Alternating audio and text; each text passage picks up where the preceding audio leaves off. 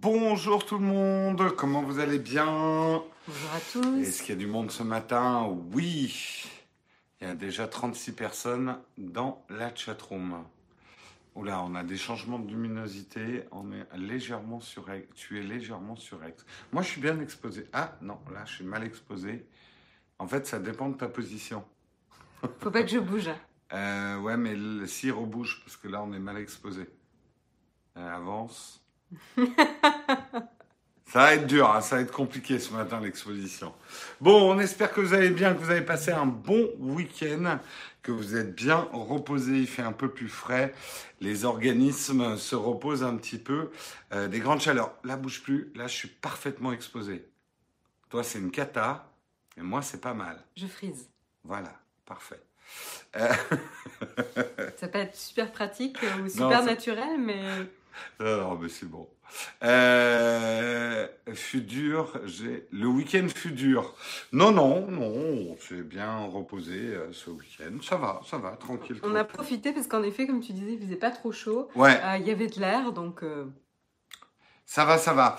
On va commencer en remerciant nos contributeurs du jour. Aujourd'hui, on aimerait remercier Damien, Mehdi, Erwan MLC, Taster et Michael. Merci beaucoup à vous, les contributeurs, sans qui nous ne serions pas là.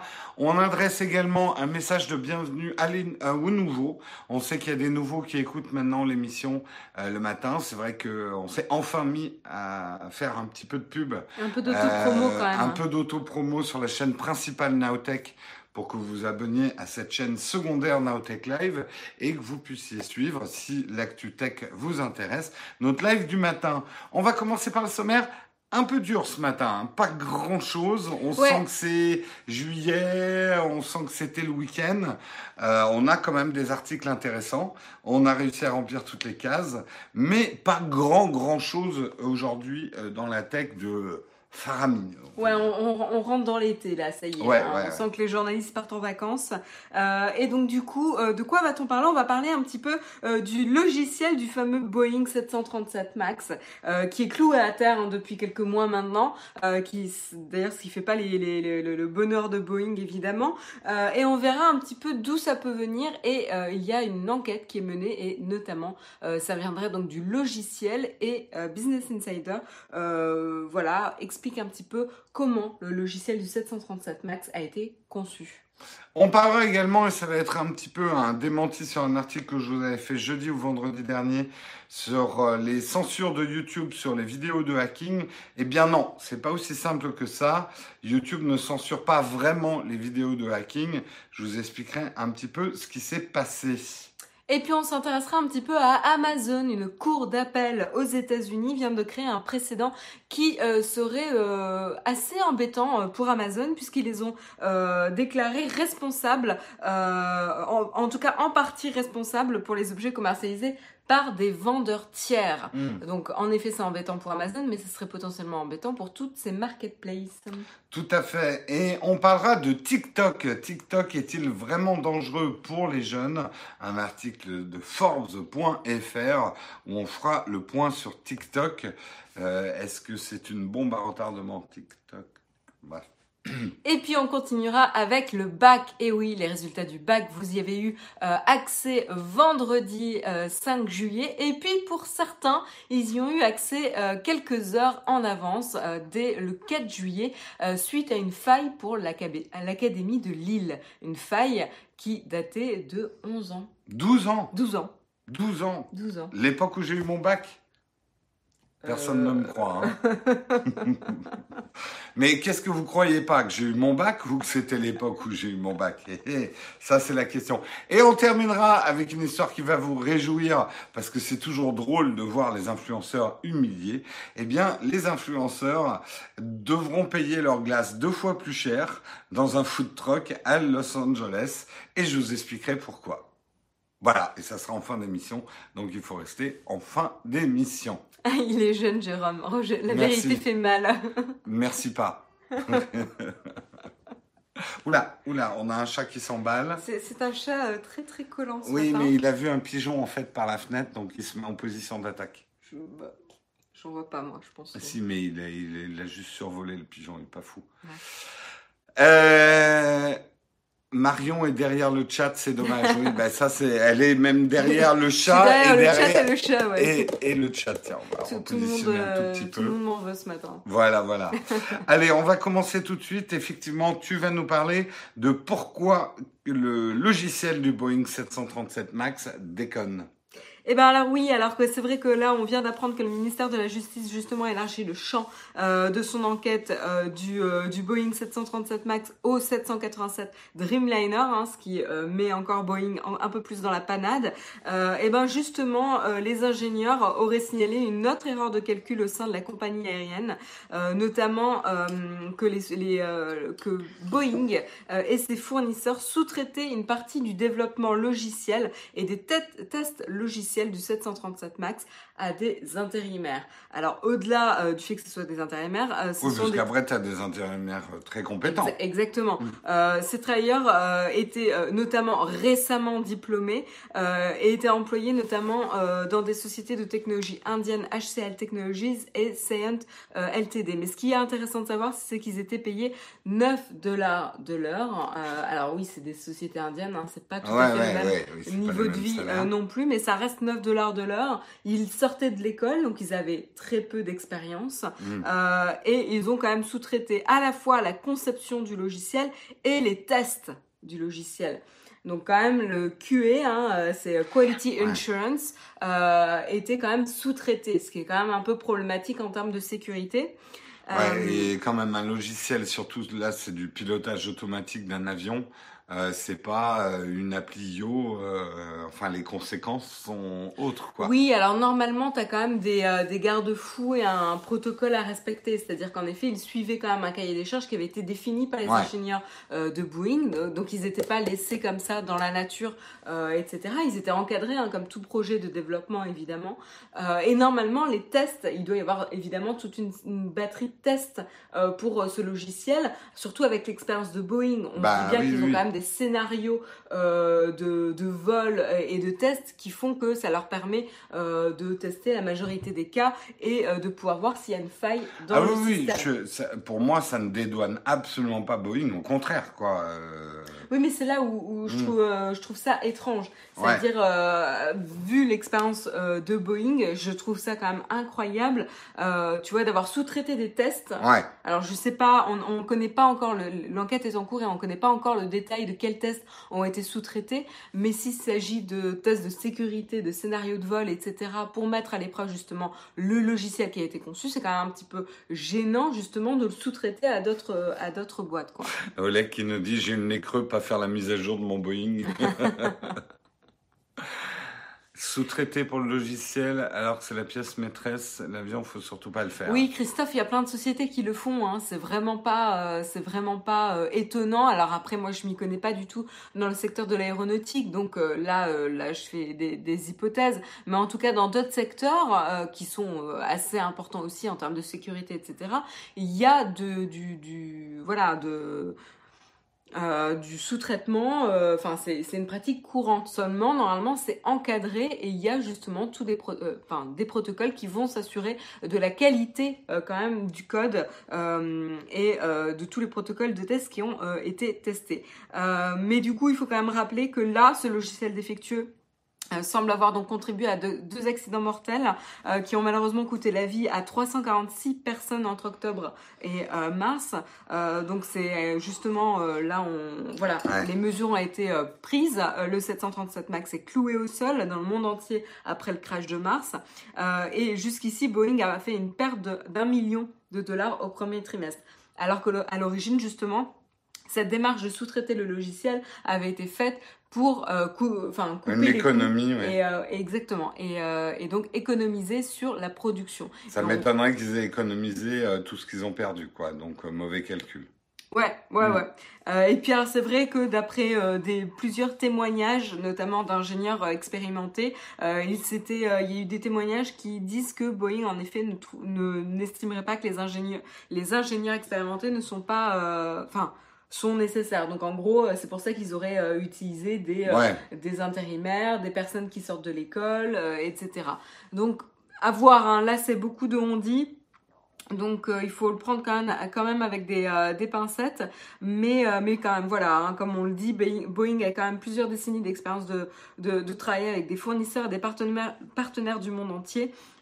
et donc c'est quand même étonnant que ça, ça en soit arrivé là. Après, je me dis, euh, après des années et des années de euh, tout ce qui se passe bien, et eh ben, ça peut se relâcher. Hein. Euh, on n'est pas à l'abri non plus de ça pour justement couper les coûts et réduire les coûts. On se dit, bon, ben, on va voir où est-ce qu'on peut, on, peut économiser jusqu'à ce qu'il y ait un drame qui se passe. Quoi. C'est des choses qui sont déjà passées dans d'autres secteurs. C'est que effectivement, on a trop d'assurance et puis, c'est un peu des financiers qui prennent le contrôle des entreprises et qui vont être à la chasse au coût.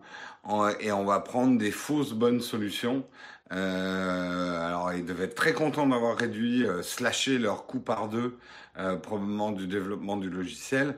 Euh, maintenant, là, j'espère que les financiers dans la boîte, ils vont passer dans le bain d'acide, quoi. Ouais. Mm. Merci beaucoup, Dan Alex, pour ton super chat. Un grand merci à toi. Raphaël, ma sœur travaille sur le side stick du Boeing 737 MAX et de ses problèmes. Euh, et de ses problèmes, euh, elle me dit si elle fait du mauvais job. Et, vous me dites qu'elle fait du mauvais job. Non, j'ai pas dit ça. Hein, c'est quoi le side stick euh, je sais pas, ça doit être une commande pour, euh, pour piloter l'avion. Euh, Raphaël, l'enquête est en cours. Hein. Là, on ne fait que remonter un article qui fait que justement, qui essaye d'expliquer ou de remonter à pourquoi il y aurait eu un, un, un problème dans le logiciel. les descendants du concepteur du Titanic sont sûrement chez Boeing. Oui, n'exagérons rien.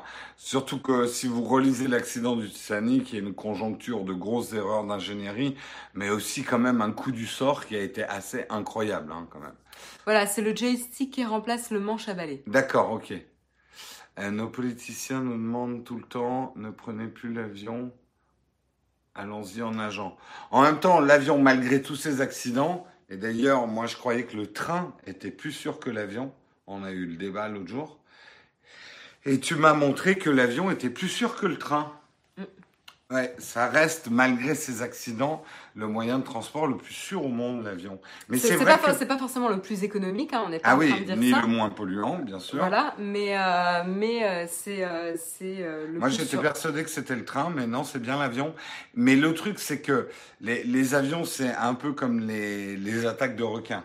C'est très impressionnant, un accident d'avion. et il y a beaucoup de morts d'un coup.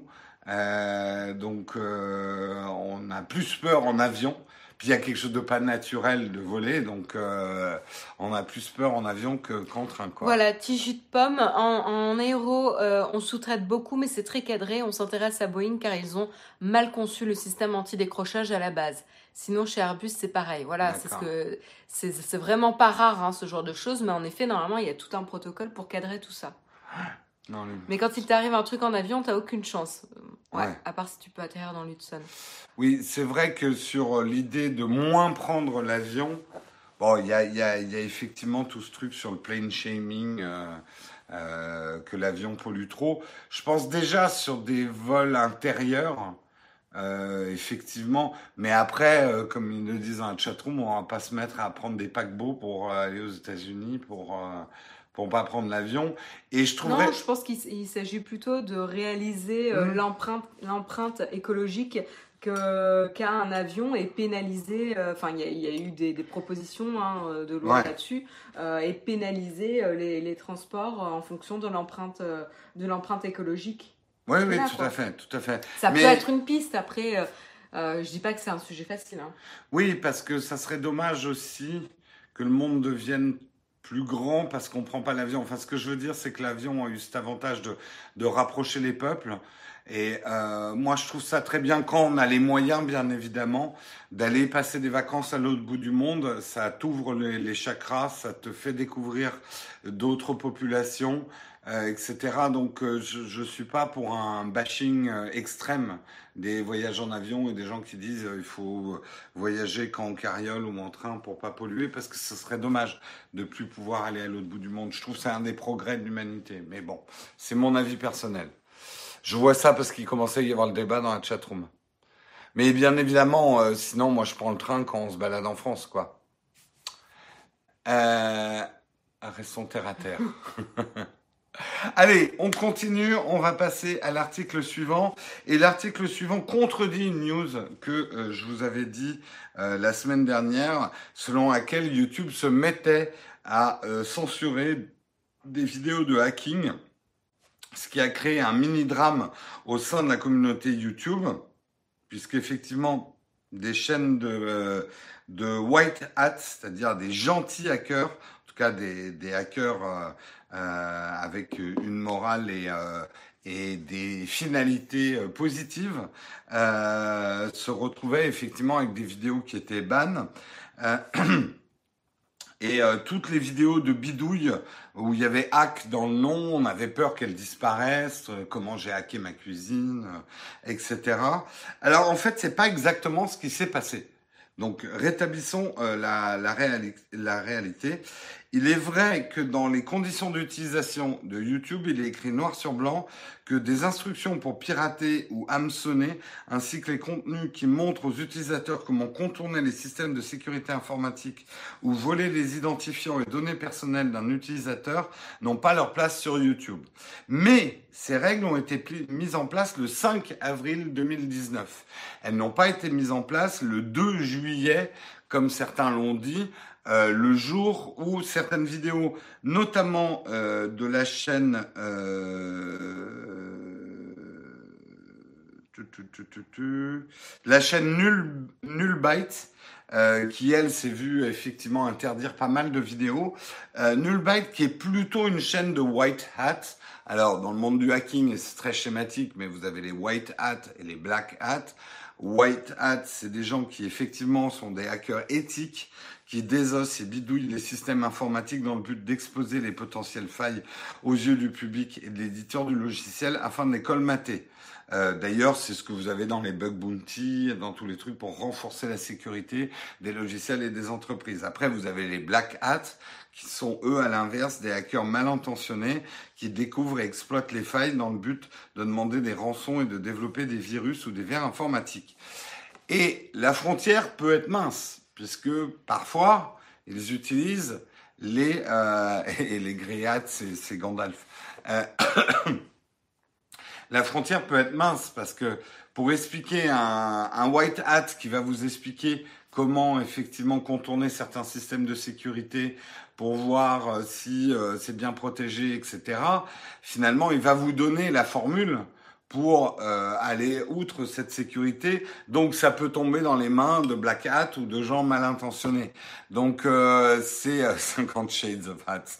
Euh, c'est c'est un petit peu compliqué pour YouTube effectivement de faire le tri.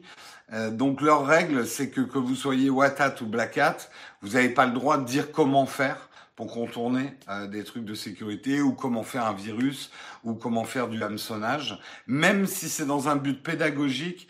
Alors vous pouvez expliquer comment ça fonctionne, comment le, le, le hameçonnage le phishing, ça te fait rire que je dise hameçonnage Non, pas du tout, mais euh, ce, qui, ce, qui, me fait rire, euh, c'est que ça devient vraiment comme la télé en fait. Ah bah oui, oui, mais ça je le dis depuis deux ans. Oui, oui, non, mais ça, ça, montre bien qu'on va vers quelque chose de plus polissé. ah bah de toute façon, c'est les, les annonceurs hein, qui changent YouTube. Oui, oui, tout à fait, mais, mais ça montre encore une fois tous ceux qui espéraient avoir une plateforme où on pouvait... Enfin, euh, c'est là où euh, on atteint les limites d'internet quoi. Bien sûr. euh, quand, là où l'argent arrive eh ben du coup il faut faut lisser tout ça et que ce soit bien propre, et, et, du coup on n'est plus vrai avec la nature d'internet qui est de mettre à disposition ah le savoir accessible à tous etc ça fait assez longtemps. Moi je trouve que YouTube a splitté de d'un internet plus pur et très on dit ce qu'on veut. Et, mm.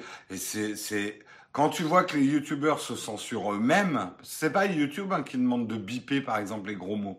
C'est les youtubeurs qui le font pour être plus family compliant. Family compliant veut dire je plais plus aux annonceurs, mm. donc ils vont mettre de la pub. Et également, j'ai plus de chances d'être euh, en tendance ou de monter en fait dans les recommandations YouTube.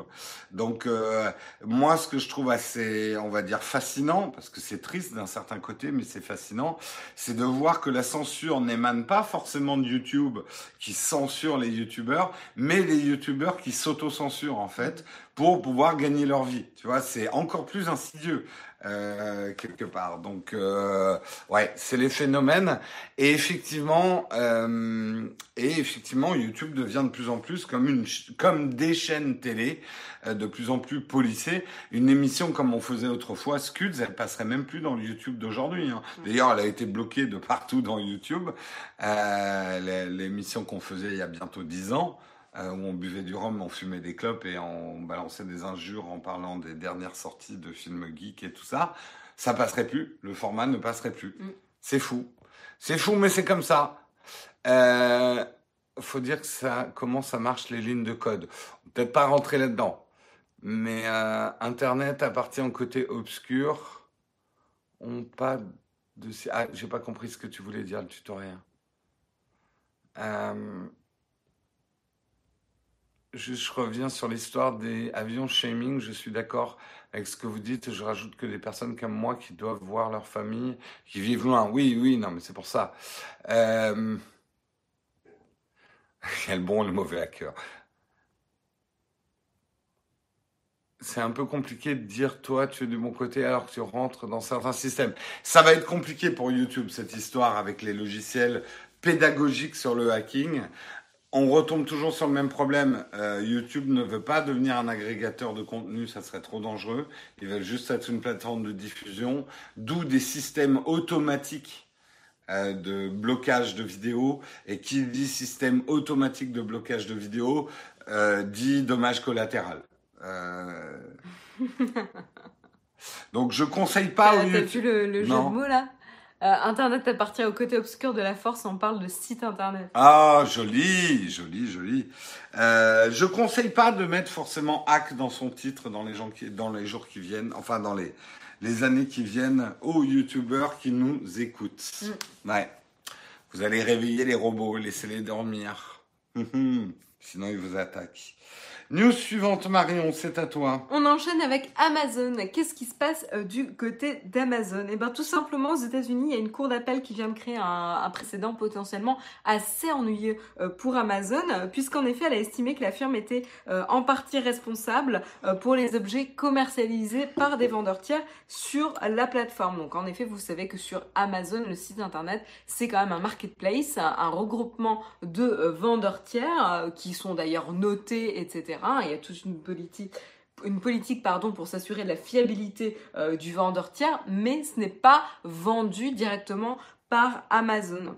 Et euh, qu'est-ce qui se passe? Eh ben, euh, Environ la moitié des biens écoulés sur Amazon.com et Amazon.fr viennent du marketplace. Hein. Donc c'est quand même un, un, pourcentage assez, assez important. Et euh, ça veut dire que pour ces produits, Amazon donc ne s'occupe pas euh, de la logistique, ne, garantit pas euh, le produit ou quoi que ce soit. Ils fournissent juste des outils de mise en vente, de gestion de catalogue à ces vendeurs tiers pour qu'ils puissent opérer sur la plateforme Amazon. Donc là, ils agissent comme un middleman, quoi. ils, mettent à ils, mettent à disposition la plateforme et mettent en relation le consommateur et le, le vendeur tiers. Mais qu'est-ce qui se passe lorsqu'un dommage est euh, constaté euh, sur un de ces objets ou que cet objet justement blesse euh, le, client qui l'a acheté? Donc ça a été le cas notamment pour une habitante en 2016, une habitante de Pennsylvanie qui avait commandé une laisse rétractable à un vendeur tiers sur Amazon.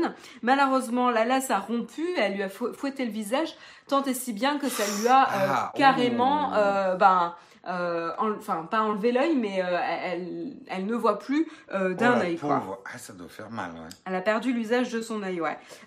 et malheureusement, entre temps, eh ben, elle a essayé de se retourner contre le vendeur, voilà, à juste titre, mais celui-ci en a profité pour tout simplement disparaître de la plateforme Amazon.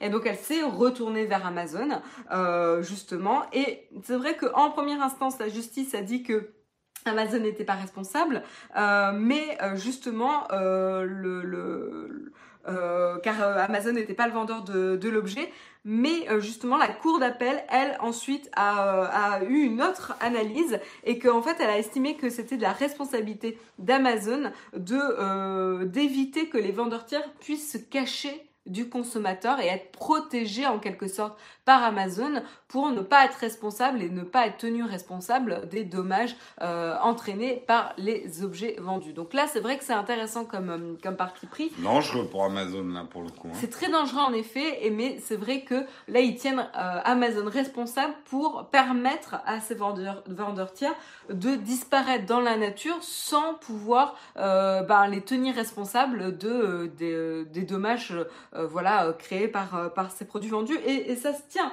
euh, hmm. Voilà, de pouvoir garantir euh, une responsabilité du vendeur tiers, quoi. Euh, voilà. Donc du coup, c'est assez assez embêtant justement pour Amazon. C'est potentiellement très très embêtant pour tous les marketplaces et ça va potentiellement pénaliser tous les petits marketplaces aussi, quoi. Euh, ça va devenir très compliqué pour bah, la Surtout que là, pour le coup, Amazon va resserrer vraiment la vis et imposer euh, des conditions drastiques au marketplace. Mais c'est plus facile pour Amazon d'imposer des conditions drastiques parce qu'Amazon est incontournable. Hmm. Sauf que pour les petits marketplaces, c'est quand même beaucoup plus compliqué.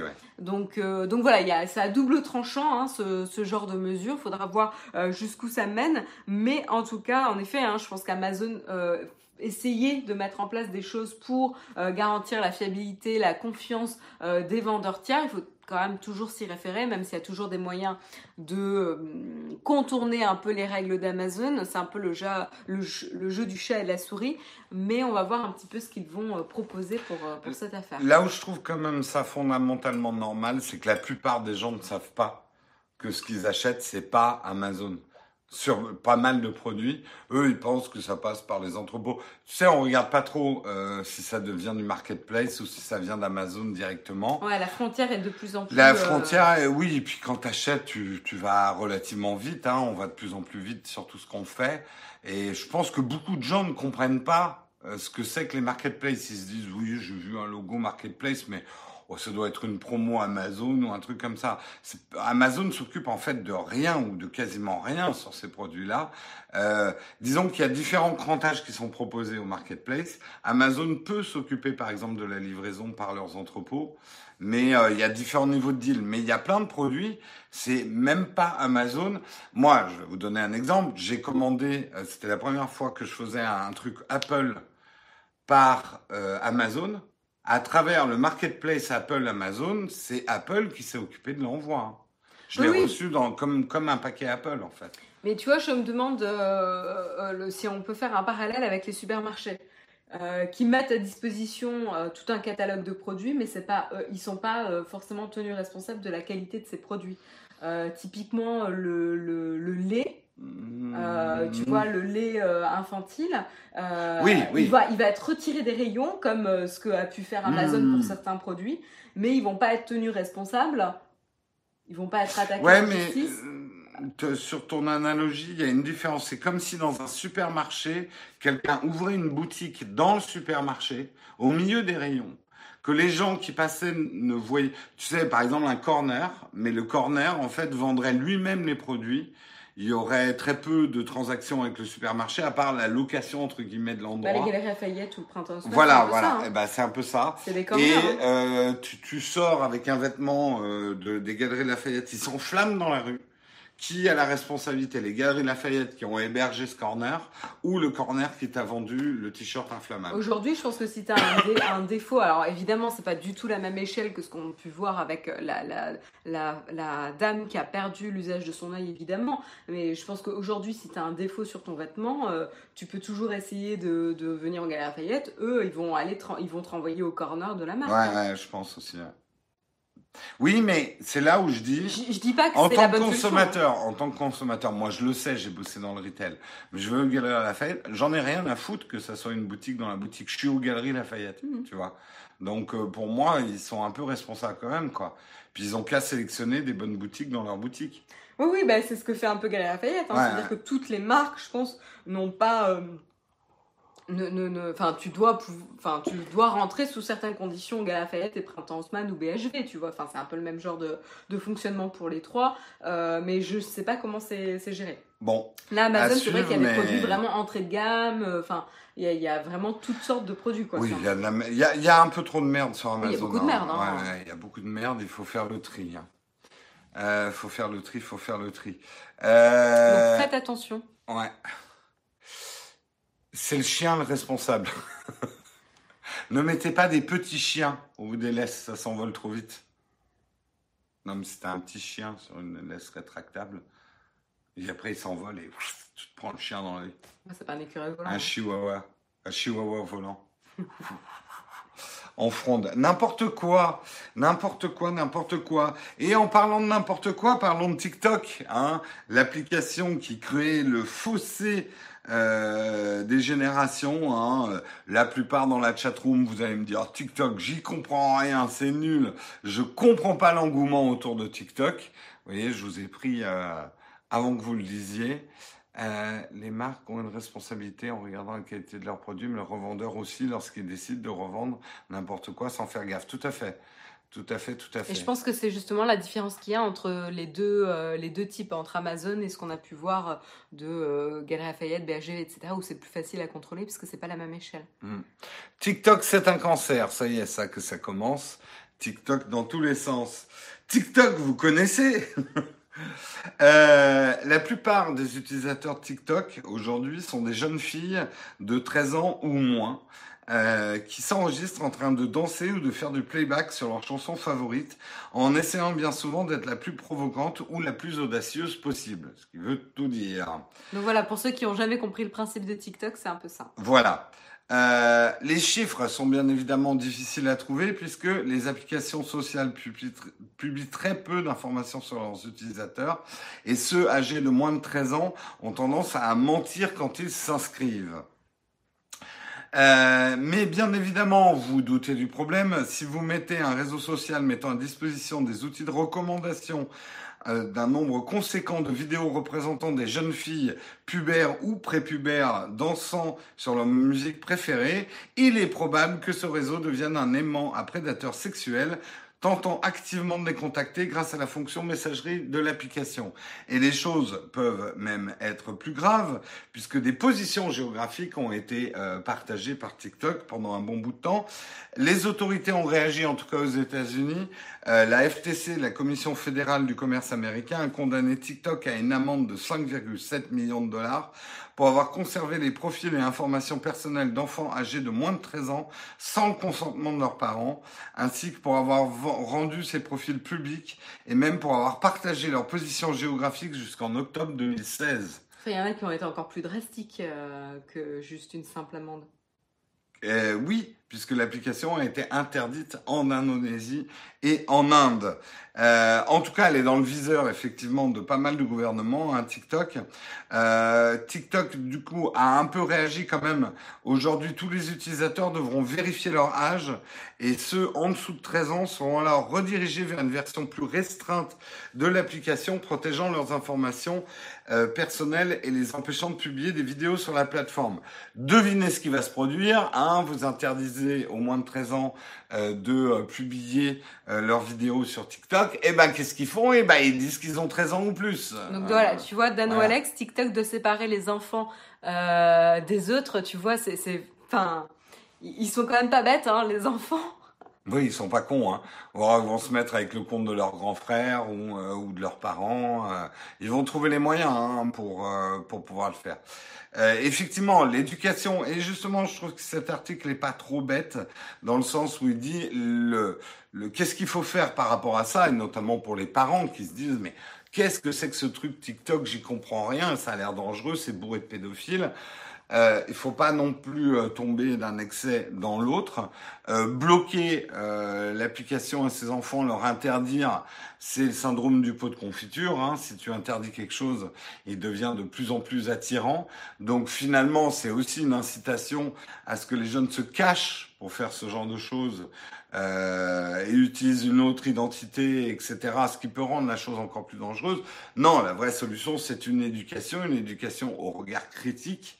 À ce qu'il faut faire, ne pas faire, expliquer effectivement clairement aux enfants les dangers hein, d'une représentation. Bien sûr, une jeune fille qui danse, on se dit c'est innocent tant que ses copines la regardent, ou même ses copains. Mais quand imagine un, un vieux, euh, un vieux sadique euh, en train de regarder euh, ta fille en train de danser de moins de 13 ans et en train de se déhancher parce qu'elle voit ça à la télé, c'est sûr que ça fait froid dans le dos, quoi. Donc, il faut vraiment éduquer et accompagner euh, je pense, les jeunes dans, cet usage-là. Euh, Tout à fait. Je pense que c'est d'autant plus intéressant avec TikTok qui, euh, on peut expliquer hein, la réussite de TikTok, c'est des âges. L'enfance, 13 ans, etc. C'est des âges où le rapport à l'image de soi est hyper important. Et TikTok, c'est un peu le nouveau miroir de, de Narcisse à mon époque, c'était c'était dans des cahiers. Qui est le plus joli de la classe? Qui est euh, la plus conne de la classe? On faisait des tableaux, des classements. C'est très important à ces âges-là, le ranking, en fait, de de savoir. Euh, et c'est le rapport de l'image à soi. Et je pense que euh, il faut décrypter avec les enfants finalement à quoi leur sert TikTok et comment relativiser et comment ne pas s'exposer effectivement trop euh, sur ce type de plateforme. C'est une meilleure idée en tout cas que de leur interdire. Parce que euh, je pense qu'en interdisant, tu ne fais que rendre la chose encore plus attirante, fascinante et du coup encore plus dangereuse. Mais, euh, mais c'est évident que euh, TikTok n'est pas un produit anodin. On peut s'inquiéter effectivement, euh, puisque ça a été racheté par la maison mère chinoise BitDance, qui euh, n'a pas franchement pour habitude d'avoir un code moral et très content quand même des résultats financiers de TikTok qui gagnent beaucoup d'argent en vendant des stickers et des emojis euh, sur la plateforme. Donc euh, ils profitent aussi hein, d'une certaine façon d'une certaine vulnérabilité. Donc ça peut être inquiétant. Euh, il y a quand même des jeunes qui sont devenus riches et connus avec TikTok, dont une qui dit avoir 15 ans, les gens ont découvert qu'elle avait 12-13 ans. Ouais, Ouais, ouais, non, mais c'est déjà arrivé avec d'autres. Euh, c'est arrivé avec d'autres plateformes, hein, Vine, etc. Hein. Euh, à quand une chaîne Nowtech sur TikTok? Alors moi, je, ouais, je, non, TikTok, je. Pierre, vous n'avez pas envie de me voir chanter, hein, je vous garantis. Hein. Marion, tu veux faire une chaîne TikTok pour Nowtech? Non, ça va. Tu veux pas faire du playback de tes musiques favorites? Non. Non? Non. Whisky? Tu veux faire du TikTok? Euh, Là, il est loin. Là. Ah, whisky, il est, endormi sur le tapis, là.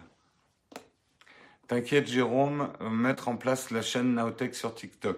Euh, non, Hugo. Non, Hugo. Et Hugo, arrête de m'envoyer des SMS en plein Texcop. Tu crois pas que je vais te répondre? J'ai autre chose à foutre. Je viens de m'envoyer un SMS. J'ai vu, ouais, j'ai vu. Parce qu'on voit les notifications du coup. Ouais, hein, en plus, on a une notification qui arrive au beau milieu de l'écran. Hein. Alors, attention Hugo, hein. si tu veux pas avoir la vaisselle à faire pendant quatre semaines, on se menace de vaisselle de mug maintenant. C'est la punition ultime. C'est la punition ultime. Voilà, voilà. Euh, donc euh, oui, TikTok est dangereux, mais ça vaut pas la peine de l'interdire.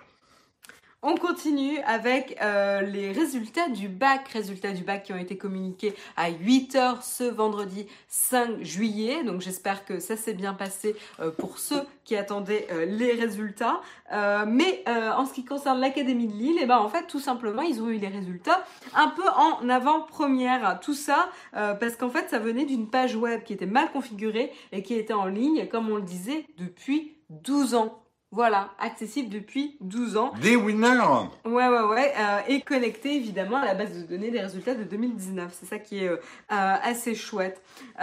et donc du coup, c'est intéressant parce que justement sur la messagerie type WhatsApp ou Messenger, c'est le lien qui a rapidement circulé dans la soirée du 4 juillet évidemment. et qui montrait bien que ça renvoyait vers le site officiel de l'Académie de Lille, mais sur une page différente de celle qui est mise à disposition justement officiellement.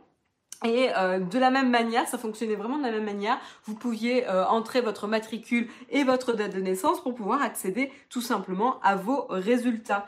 Euh, donc, elle a été rapidement mise en ligne par le rectorat afin de, de limiter la fuite, mais c'est un peu trop tard. Mais ce qui est intéressant, c'est que du coup, des personnes se sont amusées à retracer l'histoire de la page euh, grâce au site internet euh, à Internet Archive, qui enregistre du coup les milliards de pages web partout dans le monde. Et justement, c'est là qu'on se rend compte que la première trace de cette page remonte au 4 juillet 2007. C'est pour ça qu'on disait ah, c'est l'année de mon bac. J'essaye. Hein. Voilà. Euh, et donc, elle permettait déjà d'accéder, euh, d'accéder aux résultats euh, du bac.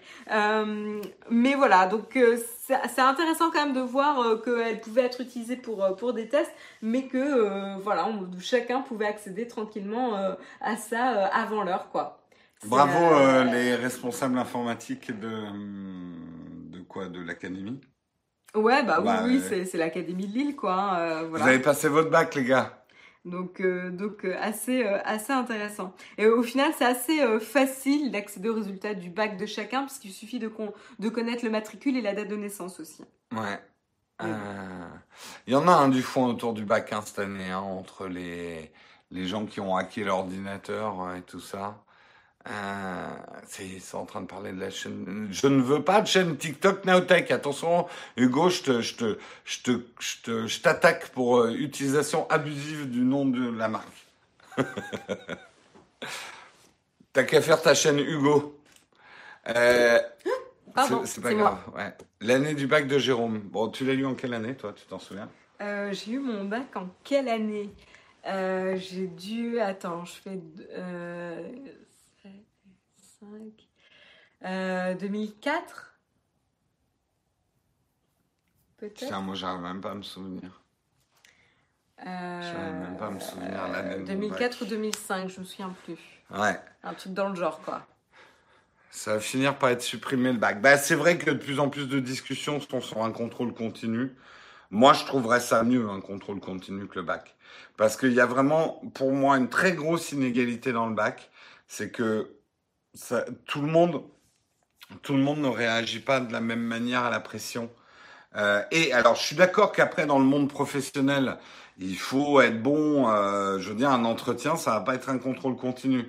Mais le bac, la destination du bac, c'est pas non plus de te préparer à toutes les vies actives. Et je pense qu'un contrôle continu serait plus. Bon, en même temps, je dis ça, si ça avait été un contrôle continu, je pense pas que j'aurais eu moi, mais bon. Euh, ouais, je, je, je, pense que ce, ce, côté examen hyper formel, moi j'ai vu des gens s'effondrer euh, sous le côté euh, complètement euh, solennel et oppressant. Moi j'ai moi j'ai mal vécu. Ah bah ouais, je, je me, rappelle en plus, je me rappelle que comme j'étais en début de liste, un même matin, j'avais deux épreuves. Ouais. Donc je devais demander à une épreuve de passer en premier pour avoir le temps de passer à la seconde épreuve le même matin, quoi. Ça, c'est affreux quand t'as les deux trucs. Bon, après, t'es débarrassé d'un autre côté, mais. Euh... Ouais, ah, je, pourrais vous en parler. Moi, mon bac, ça a été une aventure. Hein. Je vous en parlerai un jour. Dans le jeu, dans le jeu du VIP. Euh, on va terminer par une news qui, je pense, va vous faire réjouir, va vous vous, vous réjouir même, va vous faire réjouir. Les deux, hein, les deux sont acceptés par l'Académie française, euh, pas du tout. De Jérôme. Euh, de voilà, euh, l'Académie dans ma tête, puisque il n'y a rien de plus jouissif actuellement que de voir des influenceurs souffrir. Les influenceurs sont la nouvelle starlette qu'on adore voir se planter. Je le constate, hein, il y a beaucoup d'articles euh, sur les malheurs entre guillemets euh, des influenceurs. Et là, mais je le trouve vachement, euh, vachement intéressant. je vais vous expliquer pourquoi. Qu'est-ce qui se passe? Il y a un food truck à Los Angeles qui est très connu pour ses glaces. Ça s'appelle le CVT Soft Serve Truck. c'est une institution euh, pour la qualité, je pense, probable de ces glaces, parce que sont quand même chères, c'est 4 dollars la glace. Enfin, cher. 4 dollars. Je, je... On en est à quoi le, le, prix de la boule? À Paris, ouais, non, c'est des prix parisiens de glace. Pas trop bobo d'ailleurs parce que ça peut être plus cher. Bref, tout ça pour dire, ils sont harcelés par des influenceurs qui leur disent vous me filez une glace gratuite et je parle de vous sur euh, mes, euh, mes réseaux sociaux. Donc, qu'est-ce qu'a fait? Il en a marre, il en a vraiment marre. La goutte d'eau qui a fait déborder le vase, c'est un influenceur qui lui a dit, file-moi une glace gratuite. Euh, j'ai 500 personnes qui me suivent. Pas 300 euh... Ou 300, ouais. Non, 3... il dit pour un événement de 300 personnes. Ouais, pour, euh, pour une exposition sur 300 personnes. Le, le, le, non, pour un événement avec 300 personnes. Donc gratuitement, il fallait fournir. Ouais, un événement, ouais, pour pour 300 personnes pour avoir de l'exposition, de la visibilité. Du coup, euh, le patron de CVT SoftServe, eh bien, a pris euh, le taureau par les cornes et a publié sur le compte Instagram de l'entreprise sa nouvelle politique. C'est-à-dire que si vous êtes influenceur, la glace ne coûtera pas 4 euh, dollars, mais 8 dollars. Donc les influenceurs vont payer le double. Le premier qui demande une glace gratuite, il paye le double. C'est super malin de sa part. On avait déjà vu ça avec des hôtels et tout. C'est que finalement, il est arrivé à se faire une pub puisqu'il était post numéro 1 euh, sur Reddit. Euh, on parle de lui ce matin dans Techscope. Enfin, euh, c'est une bonne OP. Si vous vous faites attaquer par des influenceurs, enfin harceler par des influenceurs, euh, de finalement leur rentrer dedans, c'est une bonne manière de faire de la pub. Euh, euh, c'est une bonne manière de faire de la pub. Et maintenant, moi je le dis pour tous ceux qui ont des commerces où vous avez euh, des influenceurs qui vous écrivent et qui vous demandent de la chambre d'hôtel gratos, un repas gratos, hein. un vrai influenceur ne vous demandera jamais rien, en fait. Un vrai influenceur, éventuellement, il va évoquer dans son mail, est-ce qu'il y aura une collaboration possible, mais il vous laisse lui proposer quelque chose. Ça peut être intéressant. Effectivement, il faut pas résumer non plus les influenceurs à des picassiettes euh, modernes. Euh, pour certains commerces, les influenceurs peuvent être très importants. Mais arriver à faire le tri entre le vrai et les faux, effectivement, quelqu'un qui va avoir 300 followers, même 1000 followers, euh, il, n'a aucune visibilité à vous proposer. Euh, et puis généralement des influenceurs qui eux-mêmes ne s'appellent pas des influenceurs, mais des gens qui peuvent avoir une influence positive sur votre commerce. Euh, ils sont professionnels. Ils vont vous montrer des résultats. Ils vont vous montrer comment tel ou tel poste, ils vont le faire. Et surtout, moi, je sais que j'ai fait des opérations comme ça ma première préoccupation quand je travaille pour une marque, c'est comment je vais vous faire gagner de l'argent, comment je vais vous générer des ventes, comment je vais générer du trafic, comment on va s'y prendre. On fait ça comme une vraie opération publicitaire. Ça prend du temps. On fait même, euh, moi j'ai fait des slides de présentation, quoi. Je me demande ce que Marion demande pour que Jérôme puisse faire son émission chez elle. je t'influence. Et que tu puisses profiter du décor. Euh. Exactement. Et euh, ouais, mais t'as rien à vendre. Non. Euh, ce n'est pas le nombre de followers. Non, mais bien évidemment. En fait, aujourd'hui, d'ailleurs, dans le vrai commerce, on va dire, de l'influence, le chiffre de followers compte de moins en moins. Il y a que les marques un peu coconnes euh, qui se focalisent sur le nombre de followers. Aujourd'hui, on a d'autres manières de mesurer, et notamment une manière qui est toute conne, hein, c'est combien de ventes tu as généré avec l'opération, quoi, euh, pour le, le, fameux retour sur investissement. Euh, je profite de la vague, Tim Marion. Euh, c'est la qualité qui compte. Mais euh, non, mais euh, on va en voir de plus en plus de genre d'histoire parce que c'est vrai qu'il y a un côté très grotesque, euh, surtout, je dirais, sur Instagram, les gens qui se prennent pour des influenceurs. Quand on sait la facilité avec laquelle on peut s'acheter des followers sur Instagram, c'est un peu devenu de la monnaie de singe. Oui, c'est pas forcément mon intérieur, c'est plutôt Whisky, l'influenceur, et qui va ramener des vues. Bah là, il influence la moquette, hein, et puis bien de chez bien. Hein. Oh, il a l'air trop bien, là, il est profondément endormi sur la moquette. Ouais. ouais là, c'est, du bonheur en barre. Hein. Bref, sachez-le, et, et, encore une fois, hein, il faut pas cracher dans la soupe. Je pense que des gens peuvent vous aider si vous avez un hôtel, un resto, des commerces, un produit à faire connaître. Pour moi, ça a marché depuis ta pub sur la banque en ligne. Euh, j'ai pris ma carte N26.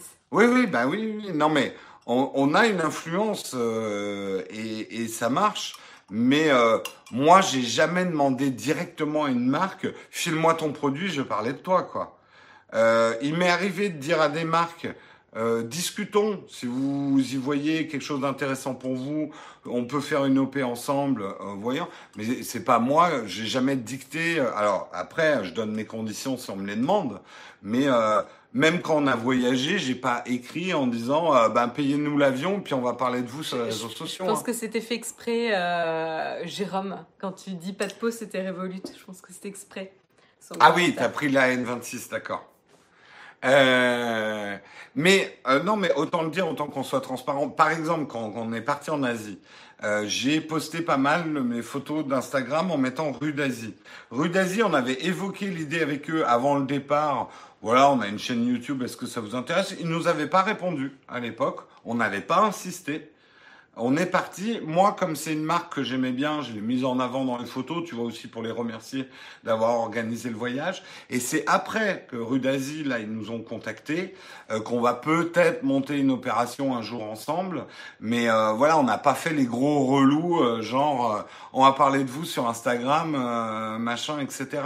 Donc c'est pas comme ça. En tout cas, quand tu quand tu fais vraiment partie de ce marché-là, ça se fait pas de dire filez-moi un truc gratos, quoi. Mm. Euh, j'aurais pas soudoyé Boeing. euh...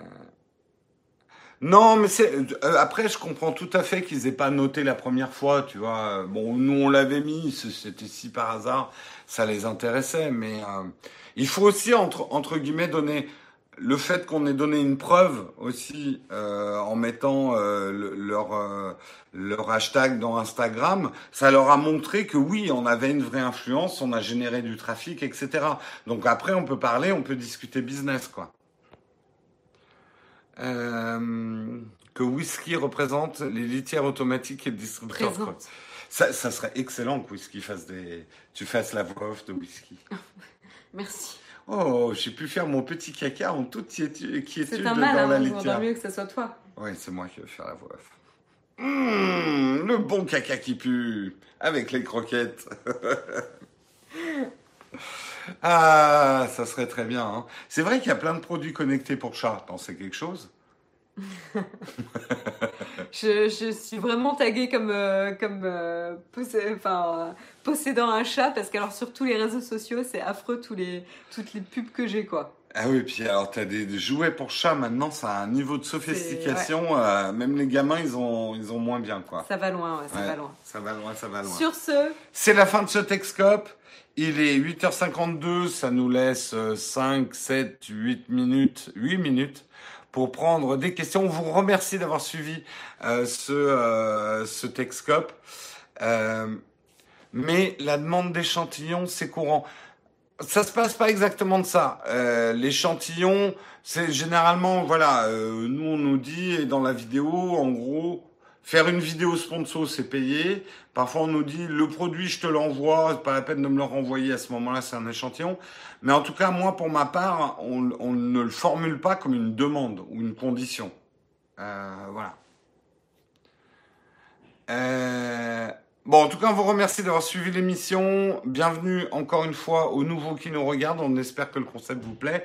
Demain matin, vous me retrouverez euh, tout seul pour faire le Texcope. Toi, Marion, peut-être mercredi. On va voir comment se passe la semaine. Ouais. Euh, on verra. Et voilà. On va passer effectivement aux questions. Question de Mathieu. J'ai pas vu de question platinium. Donc, on prend déjà les premières questions. Pouvez-nous donner un exemple d'accord officiel de business avec un influenceur? Je monte un service et j'aurais aimé avoir un exemple concret du coup euh, d'une euh, d'une d'une campagne. Euh, bah, par exemple, nous, euh, c'était une vidéo sponsor pour Revolut. ils nous ont contactés. J'ai été payé pour faire cette vidéo sur Revolut. J'ai été échantillonné également puisqu'on avait déjà un compte Revolut, mais nous l'ont upgradé en métal. Euh, on vous l'a bien spécifié. Et euh, voilà, ça, ça peut être un type de campagne. Après, tu peux avoir une campagne, par exemple, sur Instagram. Pour l'instant, moi, j'ai jamais fait de campagne Instagram. Mais par exemple, tu vas demander à tel influenceur de venir dans ton hôtel ou de tester ton service et d'en parler dans ses stories. Et euh, bah, ça a un certain prix. voilà. Y a-t-il un intérêt pour un YouTuber de déclarer le nom de sa chaîne à l'INPI? Ça peut être dangereux. Ça dépend du nom de ta chaîne. Euh, déclarer à l'INPI, c'est très officiellement déposer le nom de sa chaîne, donc il faut être sûr que personne d'autre n'ait ce nom-là, parce que rien que le fait de le déposer à l'INPI, ça va te mettre sur le radar.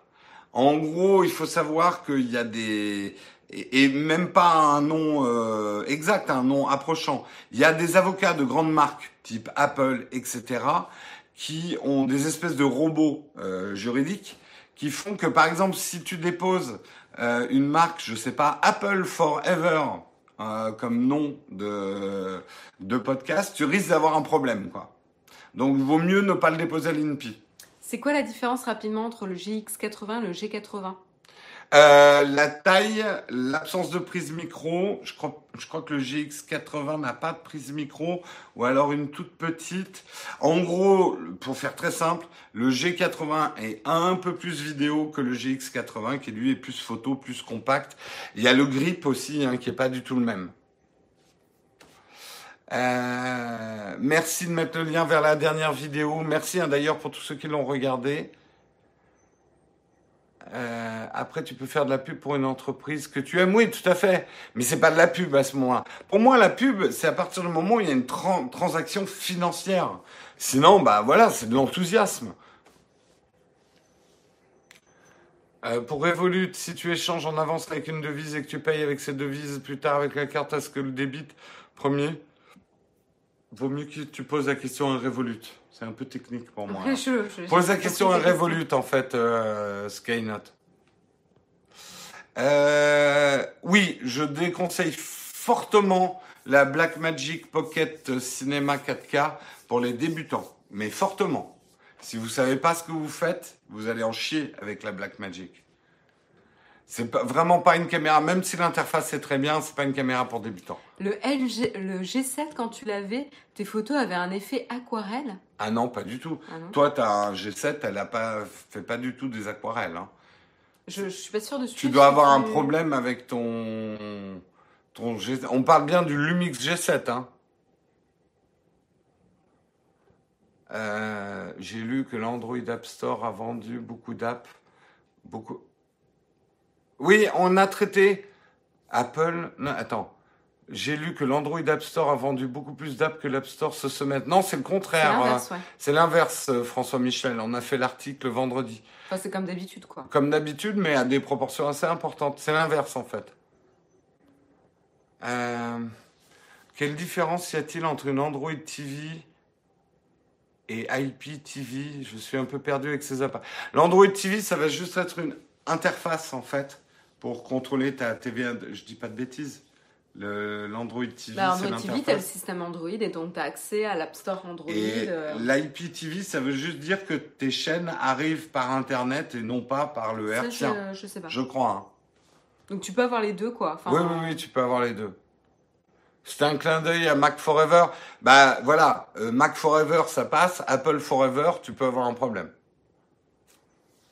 Ton IBAN est UK sur Revolut euh, Oui, je crois que c'est un IBAN UK. Hein. Donc ça marche pas avec certains services, effectivement. As-tu une protection pour l'écran de ton Apple Watch? Non, mais je vous parlerai bientôt de protection pour l'Apple Watch. Pourquoi tenter une banque étrangère alors que Boursorama Bank fait exactement la même chose avec sa carte ultime? Bah, D'abord, je vais te donner une raison toute simple. Hein, Xavier. Ah, merde. On est encore là, vous nous entendez? Je ne sais pas. C'est bizarre, il ne me dit pas qu'il y a de panne. Ah, euh, là, je sais pas quoi faire parce que je sais pas si on nous voit. C'est très étrange comme euh, frise. Comme bug. Euh, image, bloquée, mais, le son, ok. Bon ben voilà. c'est oui, c'est un peu bizarre. Euh, alors je réponds quand même à la question. Pourquoi on n'a pas fait l'opération avec bah, Pour une simple et bonne raison, Boursorama nous a pas contacté. Euh, je, je vais pas te, te, mentir. Nous, on a pris le budget de celui qui nous proposait un budget pour une OP euh, sponsor, quoi. Maintenant, si Boursorama veut me contacter pour faire une opération, Hein, euh, écrivez-moi Boursorama, il n'y a pas de souci. C'est pas nous qui choisissons non plus nos sponsors. Hein. Après, on choisit nos sponsors par rapport aux propositions qu'on a. Euh, si une banque véreuse m'avait contacté, j'aurais dit non. Euh, j'ai pris Revolut parce que c'est un service qu'on utilise bien avant et que nous on aime bien hein, aussi. Moi, personnellement, j'utilise N26 et c'est celle qui me semblait la plus facile d'utilisation. Et j'avais demandé à ma banque si elle proposait les mêmes services et c'était absolument pas du tout possible, en tout cas avec le crédit agricole. Ouais. Euh, alors, je remonte un peu les questions. Oh, ça va être dur de remonter toutes les questions. Euh, Peut-être une dernière euh... Ouais, d'accord, ok. Alors, j'en prends une dernière. Euh, 42,517 chez Lumix ou celui chez Olympus, mais sans la stabilisation. Je euh, pour de la vidéo, je te conseille le 42517 chez Lumix. Moi, c'est celui que j'ai, il est stabilisé, et c'est vrai que je l'adore, c'est mon objectif préféré. Euh, après, si c'est que pour faire des photos portraits, j'avais pas vu la fin de ta question. Euh, Olympus sera un tout petit peu mieux. Olympus, j'aime beaucoup. Euh, leur traitement de verre, ça sera un tout petit peu mieux. Mais il est un petit peu plus cher hein, chez Olympus quand même, si mes souvenirs sont bons. Voilà, c'est la fin de ce Texcope frisé. Hein, euh, vous voyez, on est, hop, alors ça nous a vraiment saisi un moment parfait. Ah oui, J'ai euh, pas l'air du on tout a l'air ravis. Euh. On a l'air absolument ravis. Donc, on vous quitte sur cette image frise. On vous, je vous retrouve demain matin. On vous remercie de nous avoir suivis et on vous fait des gros bisous. À bientôt. Ciao tout le monde.